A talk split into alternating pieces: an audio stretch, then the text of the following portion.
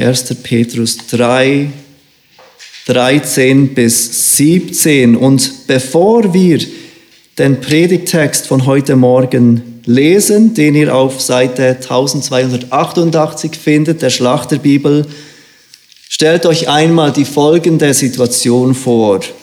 Es ist Montagmorgen, Kaffeepause, du sitzt mit deinen Arbeitskolleginnen und Kollegen zusammen und jemand fragt dich, was habt ihr am Sonntag gemacht?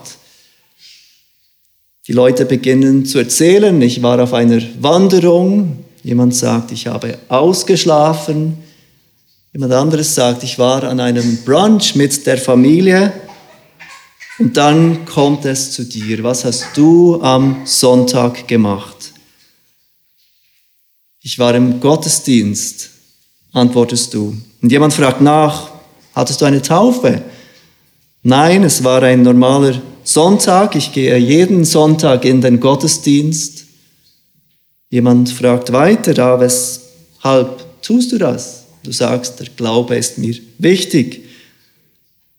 Was glaubst du denn? fragt jemand nach. Oder in was für eine Kirche gehst du und was glaubt diese Gemeinde? Und du gibst eine generelle Antwort wie, ich glaube an Gott, ich glaube an die Bibel, und du hoffst, dass irgendjemand das Thema wechselt. Kennst du diese Situation? Du wirst gefragt, was du glaubst. Du erhältst quasi eine Einladung zu bezeugen, an was du als Christ, als Christin glaubst. Und du nimmst diese Gelegenheit nicht wahr. Du bist nicht bereit. Du fürchtest dich, es ist dir unangenehm, in diese Situation zu diesen Menschen in diesem Zeitpunkt über deinen Glauben zu reden. Fragst dich vielleicht, was denken diese Leute, wenn ich jetzt offen und ehrlich über meinen Glauben spreche? Wie werden sie mich vielleicht behandeln, wenn sie wissen, wie ich über gewisse Dinge als Christ denke? Werden sie mich meiden? Werden sie mich ablehnen? In unserem heutigen Text, wir werden es gleich sehen, geht es genau darum. Petrus ruft uns auf, uns nicht zu fürchten, sondern bereit zu sein, in jeder Situation Zeugnis über unseren Glauben zu geben. Wir lesen gemeinsam die Verse 13 bis 17 aus dem ersten Petrusbrief Kapitel 3. Und wer will euch Schaden zufügen, wenn ihr Nachahmer des Guten seid? Doch wenn ihr auch leiden solltet um der Gerechtigkeit willen, glückselig seid ihr. Ihr drohen aber fürchtet nicht und lasst euch nicht beunruhigen, sondern heiligt vielmehr Gott, den Herrn, in euren Herzen. Seid aber alle Zeit bereit zur Verantwortung gegenüber jedermann, der Rechenschaft fordert über die Hoffnung, die in euch ist. Und zwar mit Sanftmut und Ehrerbietung. Und bewahrt ein gutes Gewissen, damit die, welche euren guten Wandel in Christus verlästern, zu Schanden werden in dem, worin sie euch als Übeltäter verleumden mögen. Denn es ist besser, dass ihr für Gutes tun leidet, wenn das der Wille Gottes sein sollte, als für Böses tun. Wir haben gesehen, dass diese Christen, an die Petrus diesen Brief richtet, aufgrund ihres Glaubens leiden. Zwar wissen wir aus der Geschichte, dass es zu dieser Zeit noch keine Verfolgung gab, die vom Staat angeordnet war. Es gab noch keine Christenverfolgung, wie sie in späteren Generationen im römischen Reich durch spätere Kaiser geschah. Aber gesellschaftlich war das Christentum zu diesem Zeitpunkt in diesen Gebieten, in denen diese Christen lebten, nicht beliebt. Christen waren nicht hoch angesehen für das, was sie glaubten und für die Art und Weise, wie sie lebten. Christen lehnten die religiösen Praktiken der Römer ab. Sie verurteilen diesen Glauben, diesen Irrglauben der Menschen um sie herum. Ähnlich wie auch wir Christen heute. Als Christen können wir unseren nichtgläubigen Freunden nicht beipflichten, wenn sie Dinge sagen wie jede Religion ist im Essenz das Gleiche. Es spielt keine Rolle, an welchen Gott wir glauben. Alles ist schlussendlich das Gleiche. Es spielt keine Rolle, solange wir das tun, was sich gut anfühlt. Jeder soll einfach so leben, wie es für ihn stimmt. Christen damals lehnten auch vieles ab, das in der Gesellschaft akzeptiert war, auch ähnlich wie heute. Es geschahen Abtreibungen, die Christen ablehnten und verurteilen. Sexualität außerhalb dem Bund der Ehe von Mann und Frau wurde akzeptiert und öffentlich gelebt.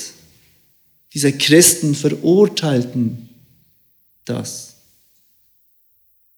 Mit ihren Ansichten und ihren Lebensweise waren diese Christen Fremde und Gäste in der Gesellschaft.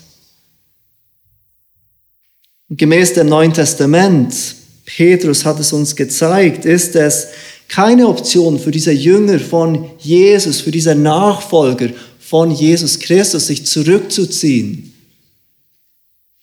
wenn sie sollen, wir sollen unserem Auftrag, Jünger zu machen, nachkommen. Und das können wir nicht, wenn wir uns aus der Welt zurückziehen. Wir sollen Licht sein, wir sollen Salz sein und dies alles bedingt, dass wir mitten in einer Welt voller Ungläubiger als Christen leben. Und so haben wir die letzten Wochen hindurch gesehen, wie Petrus diese Christen aufruft, mitten unter den Heiden, also denen, die Gott nicht kennen, einen guten Wandel führen sollen. Als Gäste und Fremdlinge sollen wir mitten unter diesen Personen, die Gott fremd sind, leben damit diese Lebensweise, die anders ist und als anders wahrgenommen wird, dazu führt, dass sich Menschen fragen über unseren Glauben. Wir sollen auf eine Art und Weise leben, dass Nichtchristen unsere guten Werke sehen und damit zum Nachdenken gebracht werden. Dass es doch mehr geben muss als das, was wir sehen in dieser Welt. Wir sollen, so hat uns Petrus aufgerufen, diesen guten Wandel, den er in den letzten Versen und Abschnitten beschrieben hat, so leben, dass Menschen uns ansehen können, uns erleben können und zur Überzeugung kommen, dass der christliche Glaube wahr ist. Und dieser gute Wandel natürlich reicht nicht. Niemand kommt zum Glauben, wenn sie ein gutes Leben anschauen.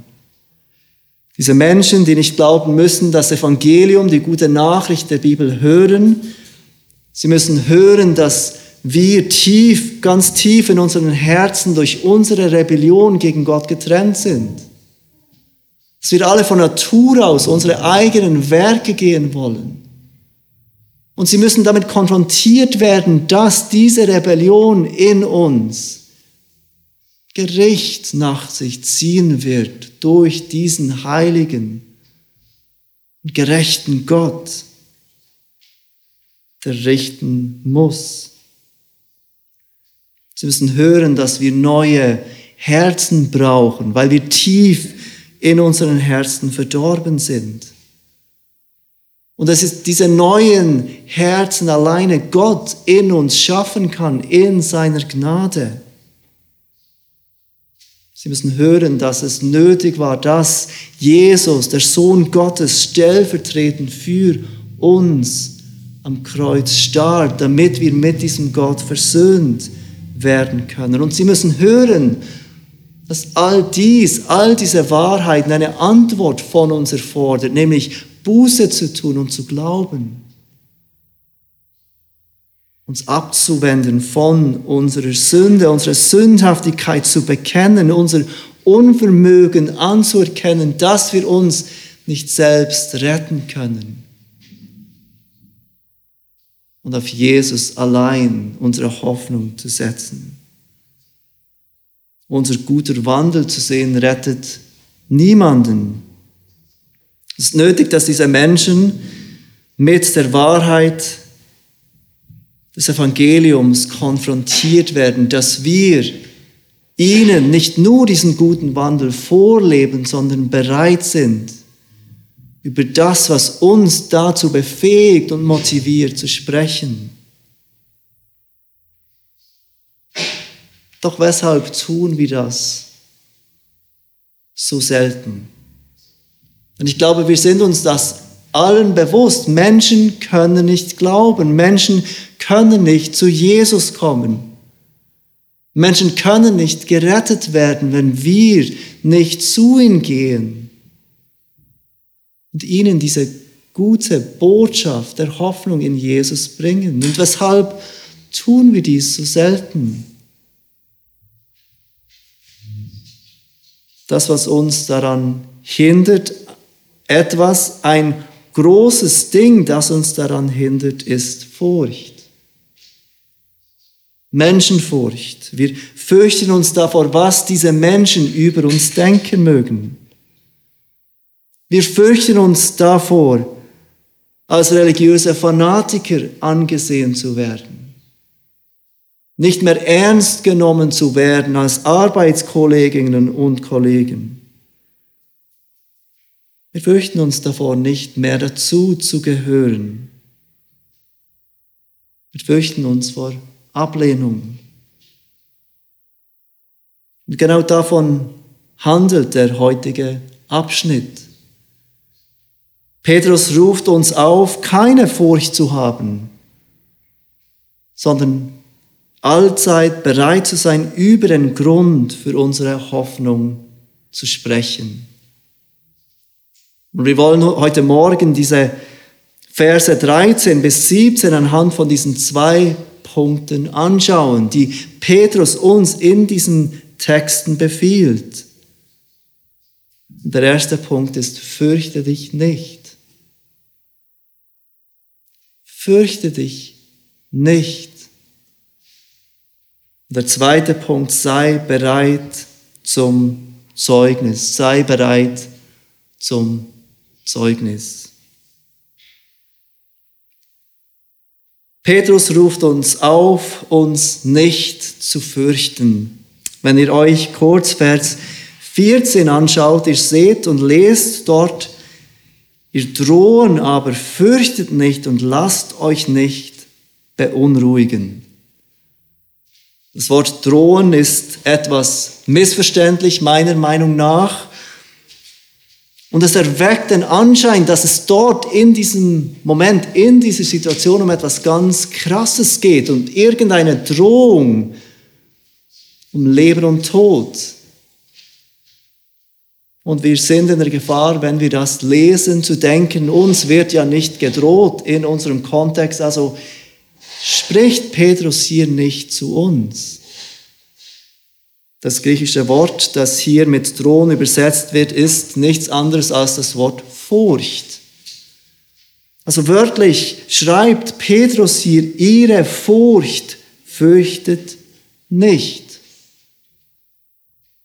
Das macht für uns keinen großen Sinn und wir sehen schnell, weshalb sie dieses Wort Furcht mit drohen übersetzt haben in der Schlachterversion. Aber Petrus hat hier nicht primär Menschen im Blick, die uns drohen,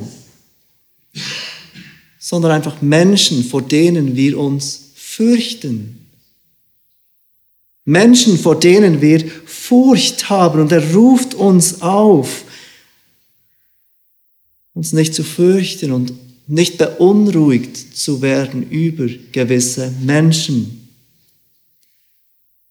In den umliegenden Versen gibt uns Petrus drei Gründe, weshalb wir uns nicht vor diesen Menschen fürchten sollen, weshalb wir keine Menschenfurcht haben sollen.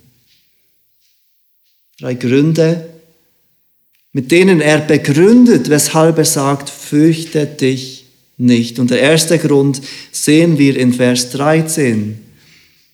Und der erste Grund ist, niemand kann dir Schaden zufügen. Fürchte dich nicht.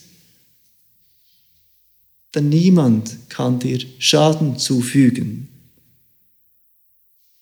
Und wer will euch Schaden zufügen, wenn ihr Nachahmer des Guten seid? Die Frage, die Petrus im Vers 13 stellt, ist eine rhetorische Frage. Wenn du ein Nachahmer des Guten bist, wenn du das tust, was Gott ehrt und richtig ist, und das ist die Erwartung von Petrus, dass wir als Christen berufen sind, ein heiliges Leben zu führen unser Leben soll von guten Werken sein. Unser Leben soll ein guter Wandel sein. Wer uns seit Kapitel 2 aufruft. Und wenn wir einen guten Wandel führen, dann müssen wir keine Angst haben, dass uns irgendjemand Schaden zufügt. Es ist wichtig zu verstehen, dass das nicht bedeutet, dass uns nichts passieren kann, dass wir durch dieses Leben beschwerdefrei hindurchgehen können, dass keine Schwierigkeiten auf uns warten wegen unserem christlichen Glauben. Das heißt auch nicht, dass wenn wir leiden, diese Leiden wirklich Leiden sind. Dass wenn wir Ablehnung erfahren wegen unserem christlichen Glauben, dass diese Ablehnung wirklich schmerzhaft ist. Aber all das, was uns passieren kann, all dieses Leiden, das uns in diesem Leben widerfahren kann, ist uns schlussendlich nicht zum Schaden. Es schadet uns nicht mit diesem Blick auf die Ewigkeit. Paulus sagt etwas Ähnliches im Römer 8, Vers 31 und 32. Was wollen wir nun hier zu sagen? Ist Gott für uns, wer kann gegen uns sein? Er, der sogar seinen eigenen Sohn nicht verschont hat, sondern ihn für uns alle dahingegeben hat. Wie sollte er uns mit ihm nicht auch alles schenken?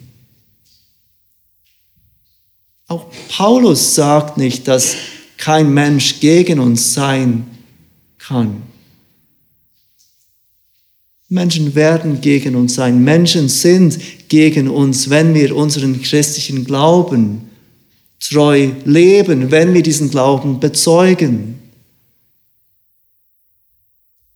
Aber diese Menschen können uns schlussendlich nichts anhaben. Niemand kann die Schaden zufügen.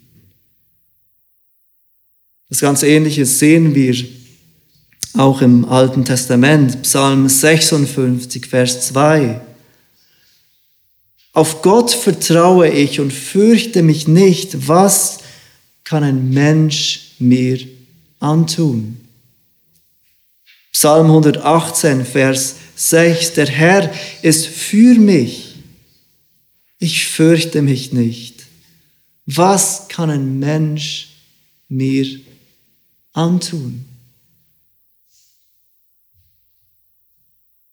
Diese Christen, an die Petrus schreibt, sind in Bedrängnis aufgrund ihres Glaubens. Wir haben das gesehen. Und wir werden es auch noch sehen im weiteren Verlauf des Briefes. Die Leiden, die sie erfahren, sind echte Leiden. Und Petrus spendet ihnen Trost, die Ablehnung, die sie erfahren, die Verfolgung von denen, die sie lieben, schmerzt wirklich. Doch auch wenn all diese Situationen schwierig sind, wenn dieses Leiden wirkliches Leiden ist, wenn es schmerzt, ist ihr Heil bei Gott sicher. Und solange ihre Hoffnung in Gott ist, können Menschen ihnen keinen Schaden zufügen.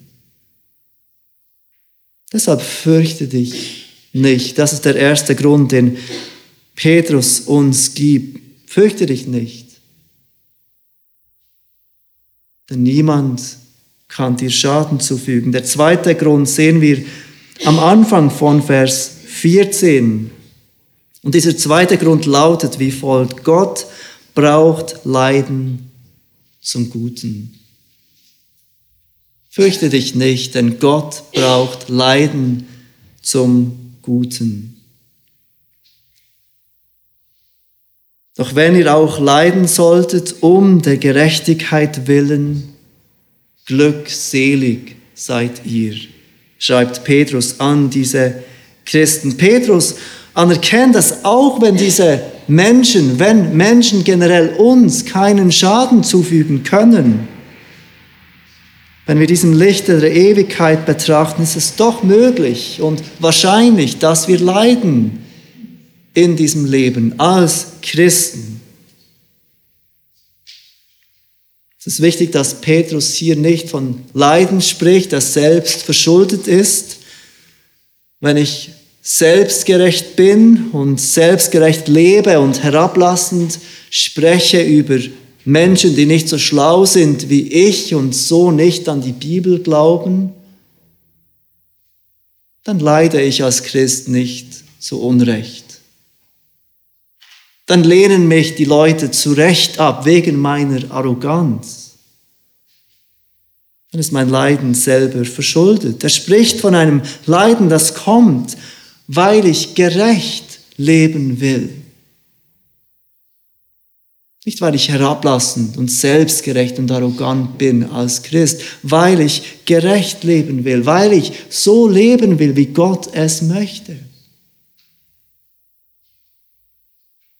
Der Chef kommt zu dir und er verlangt von dir, dass du lügst. Du sagst bei allem Respekt, ich bin nicht bereit zu lügen. Gott möchte von mir, dass ich ehrlich bin und ich kann mich in dieser Sache dir nicht unterordnen. Wahrscheinlich verlierst du deswegen nicht deinen Job in der Schweiz. Aber du merkst, dass diese Beziehung zum Chef plötzlich anders ist. Plötzlich fragt er dich nicht mehr, wenn er einen Entscheid treffen muss, was du dazu meinst, er fragt jetzt andere in deinem Team. Und wenn es um eine Beförderung geht, bist du nicht mehr im Rennen, weil diese Ehrlichkeit und auch diese Kritik durch das an den Chef, diese Beziehung verändert hat. In Matthäus 5, Vers 10 sagt Jesus etwas ganz Ähnliches. Glückselig sind, die um der Gerechtigkeit willen verfolgt werden. Denn ihrer ist das Reich der Himmel. Die sind keine einfachen Worte für uns alle. Niemand von uns liebt es, abgelehnt zu werden, schon gar nicht verfolgt zu werden wegen unserem Glauben. Jesus und auch Petrus nennen es glückselig. Gesegnet, wenn wir leiden auf irgendeine Art wegen unserer Treue zu Jesus. Weil es uns wichtiger ist, ihn zu ehren, anstatt Menschen zu ehren. Petrus sagt, deshalb fürchte dich nicht. Gott braucht Leiden zum Guten. Und wie braucht Gott Leiden zum Guten? Zum einen hilft uns Leiden und gebraucht Gott Leiden, damit wir aufhören, auf uns selbst zu vertrauen, damit wir unsere Grenzen erkennen, damit wir umso mehr erkennen, wie sehr wir abhängig sind von Gottes Gnade. Und es hilft uns zum Weiteren, und das sehen wir so oft in diesem Brief, dass es uns hilft, uns auf diese kommende Welt zu freuen. Unsere Hoffnung nicht in dem zu suchen, was diese Welt zu bieten hat, sondern in Gott allein und in dem, was auf die wartet, die den Namen von Jesus anrufen. Gott braucht Leiden zum Guten. Das ist der zweite Grund, den Petrus uns gibt und deshalb sollen wir uns nicht fürchten. Der dritte Grund ist, Gott ist Herr. Gott ist Herr.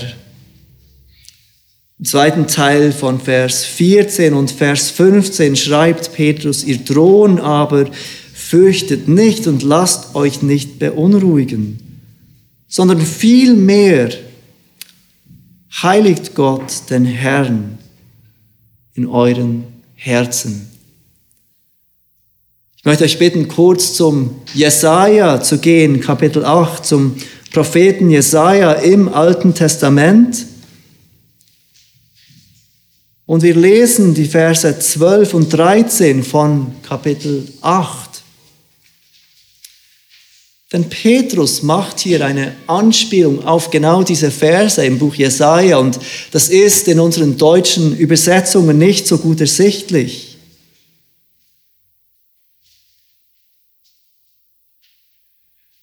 Aber die Formulierung von Petrus macht deutlich, dass er sich auf genau diese Verse bezieht. Jesaja 8, Verse 12 und 13. Nennt nicht alles Verschwörung, was dieses Volk Verschwörung nennt. Und vor dem, was es fürchtet, fürchtet euch nicht und erschreckt nicht davor. Den Herrn der Herrscharen, den sollt ihr heiligen. Er sei eure Furcht und euer Schrecken.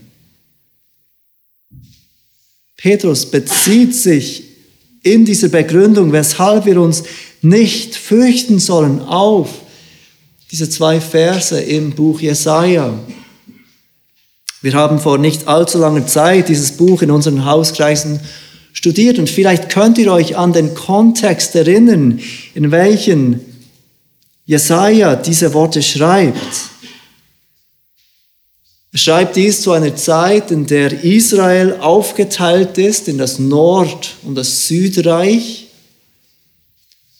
Und das Südreich, welches auch Juda genannt wird im Alten Testament, wird bedrängt. Es ist unter Bedrängnis und nämlich durch das Nordreich und durch Aram. Und Ahas ist der König des Südreiches zu dieser Zeit und er ist voller Furcht. Er wird bedrängt durch diese Menschen, die um ihn herum sind, die ihn als König weghaben wollen. Berechtigterweise fürchtet er diese Menschen, diese Armeen, diese starken Armeen, die bereit sind, sein Land einzunehmen. Ahas fürchtet, was Menschen ihm antun können. Und als solcher ist er versucht, seine Hilfe bei Menschen zu suchen. Bei stärkeren Armeen, die noch weiter weg sind, die ihm helfen können. Und der Prophet Jesaja kommt zu ihm und er verspricht Ahas, dass der Herr sie retten wird, dass er dieses Südreich Juda retten wird. Nicht durch Menschen, sondern durch die Stärke Gottes. Und Jesaja ruft Ahas auf, sich nicht zu fürchten, was Menschen ihnen antun könnten, sondern auf Gott zu vertrauen. Seht, wie es Jesaja formuliert in Vers 13, den Herrn der Herrscharen, den sollt ihr heiligen. Er sei eure Furcht und euer Schrecken. Ahas fürchtete Menschen. Wir fürchten Menschen.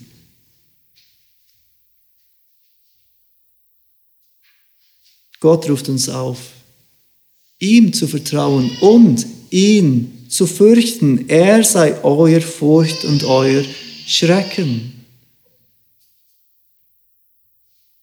Immer wenn wir Menschen fürchten, ist es, weil wir Gott nicht mehr fürchten. Immer wenn wir es ablehnen, Gott gehorsam zu sein, weil wir Menschen fürchten,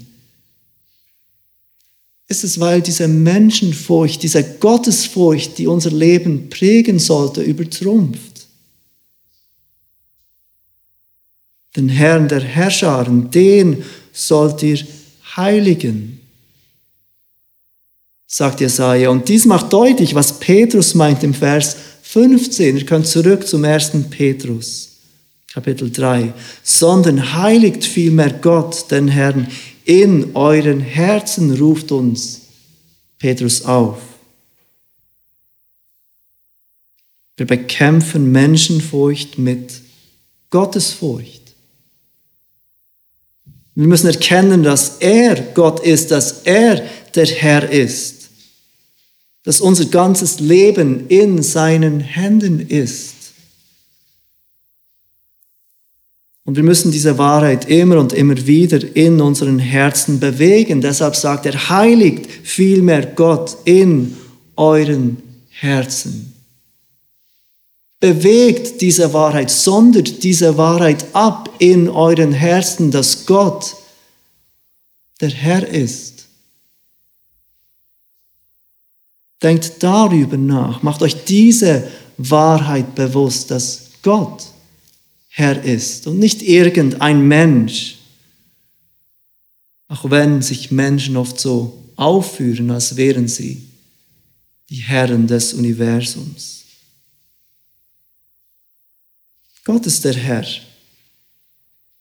Auch über die Reaktionen von anderen Menschen auf unseren Glauben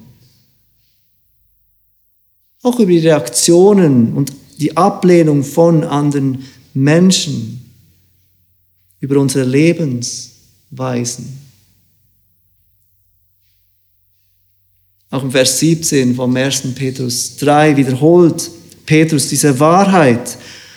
Obwohl wir aufgrund unseres Glaubens leiden oder nicht, ob das, was wir sagen, auf Zustimmung stoßt oder nicht, ob wir Ablehnung erfahren oder nicht, ob unsere Worte Spott bewirken. All dies ist in Gottes Händen. Denn es ist besser, dass ihr für Gutes tun leidet, sagt Petrus, wenn das der Wille Gottes sein sollte, was für Böses tun. Hast du dir schon einmal überlegt, dass diese Reaktion, die Menschen auf deinen Glauben haben, auf dein Bekenntnis haben mögen, in Gottes souveränem Willen ist? Und dass Gott diese Ablehnung in deinem Leben gebrauchen wird, um etwas Gutes zu bewirken. Vielleicht, dass du dir umso mehr bewusst wirst, welche Gnade du erfahren hast von Gott, dass diese Dinge, die du versuchst zu erklären und die auf solch große Ablehnung stoßen, so bereitwillig annimmst. Wenn wir leiden aufgrund unserer guten Werke, oder aufgrund unseres Glaubens, dann geschieht dies gemäß dem Willen Gottes. Also fürchte dich nicht. Erstens, niemand kann dir Schaden zufügen. Zweitens, Gott braucht Leiden zum Guten. Und drittens, Gott ist Herr. Dann geht Petrus weiter und er ruft uns auf, anstatt uns zu fürchten, bereit zu sein, Rechenschaft zu geben. Und das bringt uns zu diesem zweiten Punkt heute Morgen. Sei bereit, Rechenschaft zu geben. Sei bereit, Zeugnis zu geben. Sei bereit, deinen Glauben zu bezeugen. Seht es weiter im Vers 15. Seid aber bereit, seid aber alle Zeit bereit zur Verantwortung gegenüber jedermann, der Rechenschaft fordert über die Hoffnung, die in euch ist, und zwar mit Sanftmut und Ehrerbietung es ist wichtig für uns zu verstehen heute Morgen, dass Petrus hier nicht davon spricht, dass wir auf alles eine Antwort haben müssen. Manchmal scheuen wir uns davor, mit Menschen über den Glauben zu sprechen, weil wir denken, was sage ich dann, wenn er oder sie mich das fragt? Es geht hier nicht darum, dass Petrus uns aufruft, zu jedem und allem eine Antwort zu wissen? Ist es nicht schädlich sogar für unser Zeugnis, wenn wir als Christen so tun, als hätten wir auf alles eine Antwort? Als müssten die Leute nur uns fragen und wir wissen dann, wie alles genau funktioniert. Nur weil wir Gott erkennen durften, nur weil der Heilige Geist unseren Verstand erleuchtet hat. Nur weil wir an die Wahrheit der Bibel glauben und diese verstehen dürfen, heißt das nicht, dass wir auf alles auch eine Antwort haben. Der Reformator Johannes Calvin sagte richtig, aber es sollte beachtet werden, dass Petrus, uns hier nicht befiehlt, jede Frage, die aufgeworfen wird, zu lösen. Denn es ist nicht die Pflicht aller, zu jedem Thema zu sprechen. Manchmal würde es unserem Zeugnis helfen, wenn wir Fragen einfach offen lassen, wenn wir sagen müssen, wir wissen das nicht. Wir können das nicht erklären. Wir haben das und das nicht im Detail studiert und können hier keine Antwort geben. Um was es Petrus hier geht, ist Rechenschaft über die Hoffnung, die in uns ist, zu geben. Rechenschaft über die Grundlage unseres Glaubens. Dass wir darauf hoffen, dass es einen gnädigen Gott gibt, der Sünder annimmt durch den Opfertod von Jesus.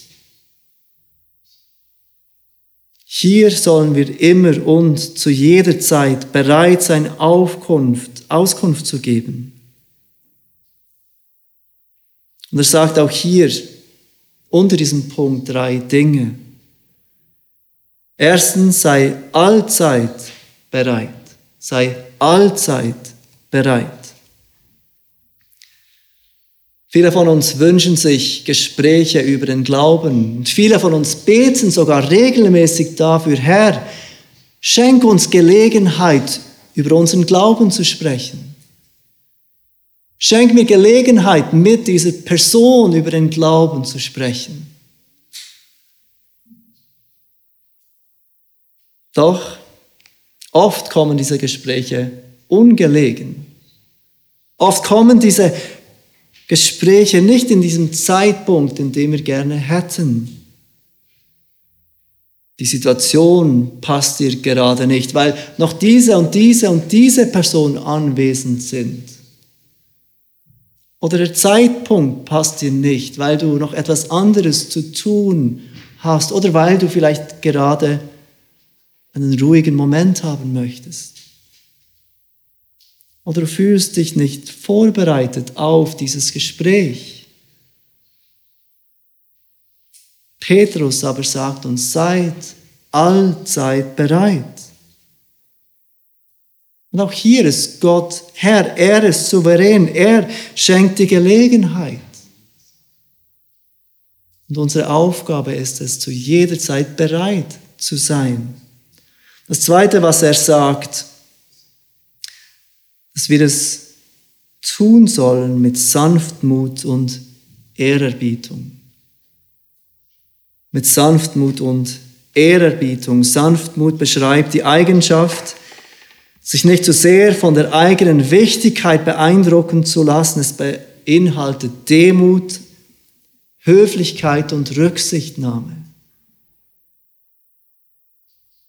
Wir sollen von diesem, dieser Hoffnung in uns mit einem demütigen Geist, mit Höflichkeit und mit Rücksichtnahme sprechen.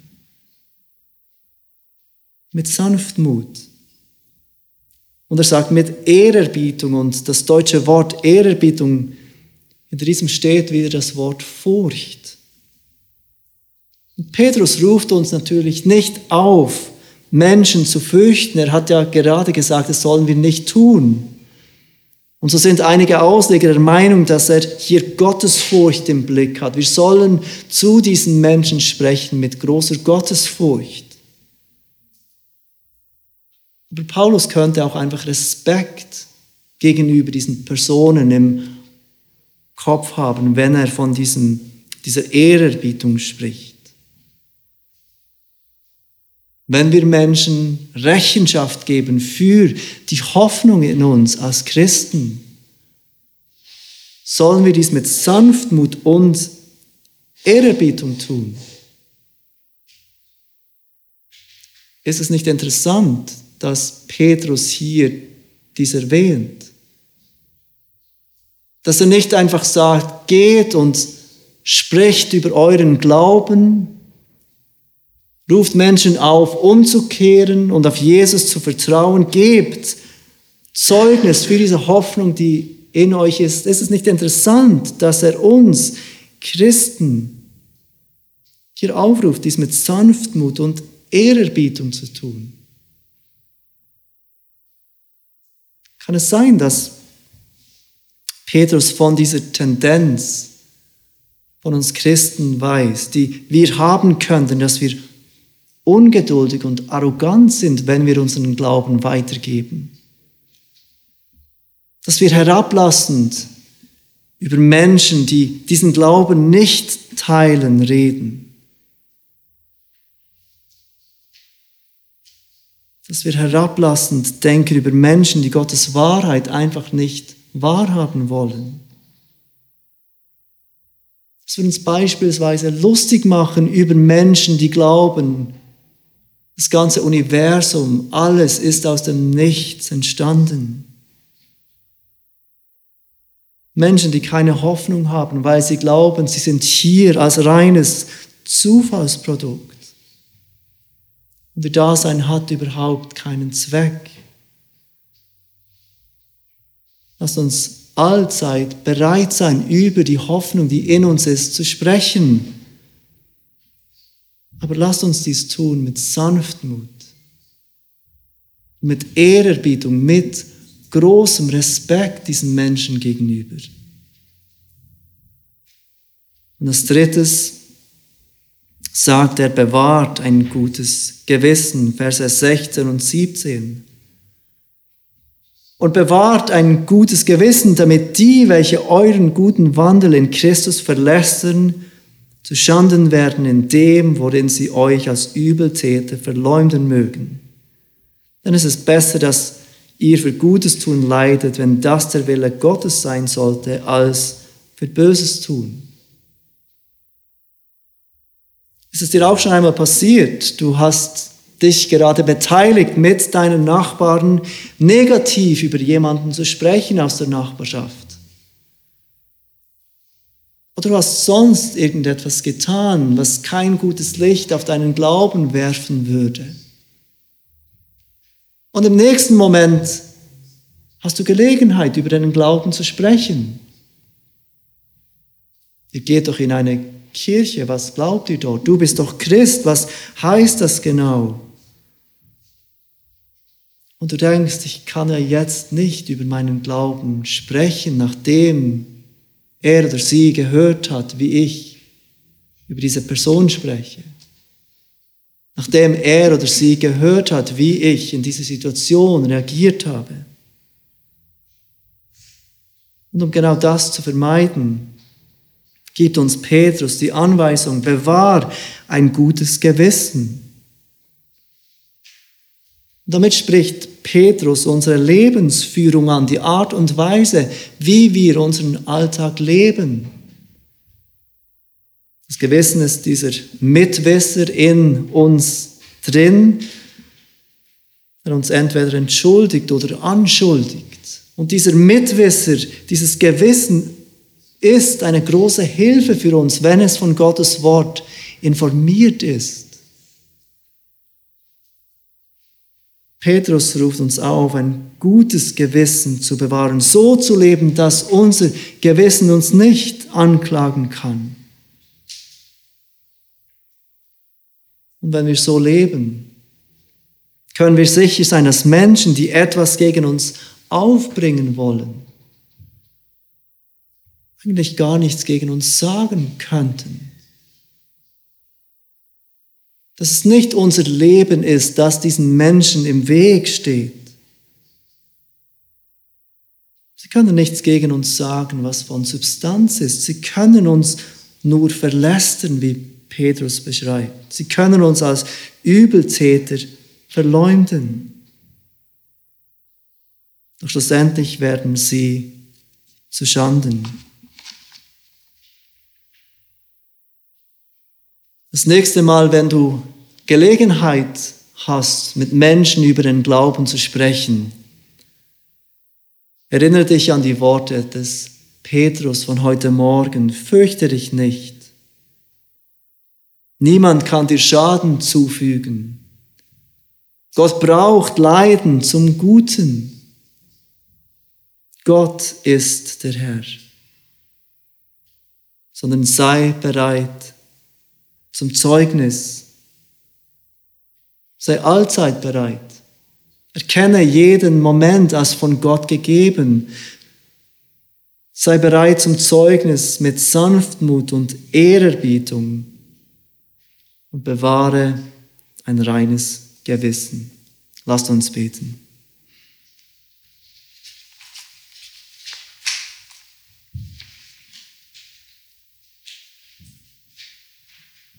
Vater, du siehst, wie oft uns diese Menschenfurcht hindert, deinem Wort zu gehorchen und Menschen von dir zu erzählen, Menschen darauf aufmerksam zu machen, dass dieses Leben ein Ende haben wird, dass das Gericht kommen wird und dass unsere einzige Hoffnung in Jesus Christus ist. Vater, wir bitten dich um Vergebung, dass wir so oft Menschen mehr fürchten, als wir dich fürchten. Und wir bitten dich, dass du uns hilfst, auf diese Worte des Apostels Petrus zu hören, dass wir wirklich glauben dürfen, tief in unseren Herzen, dass niemand uns schaden kann, weil wir von dir angenommen sind. Dass du Leiden gebrauchst zum Guten und dass du Herr bist. Wir bitten dich, dass du uns hilfst, eifrig über diese Hoffnung zu sprechen, die in unseren Herzen ist. Denn wir wollen, dass auch andere, andere Menschen diese Hoffnung erfahren dürfen. Hilf uns allzeit bereit zu sein. Hilf uns mit Sanftmut und Ehrerbietung zu sprechen. Und hilf uns, dass wir in unserem Leben ein gutes Gewissen bewahren dürfen, damit unsere Leben nicht ein Hindernis sind für diese gute Botschaft. Amen.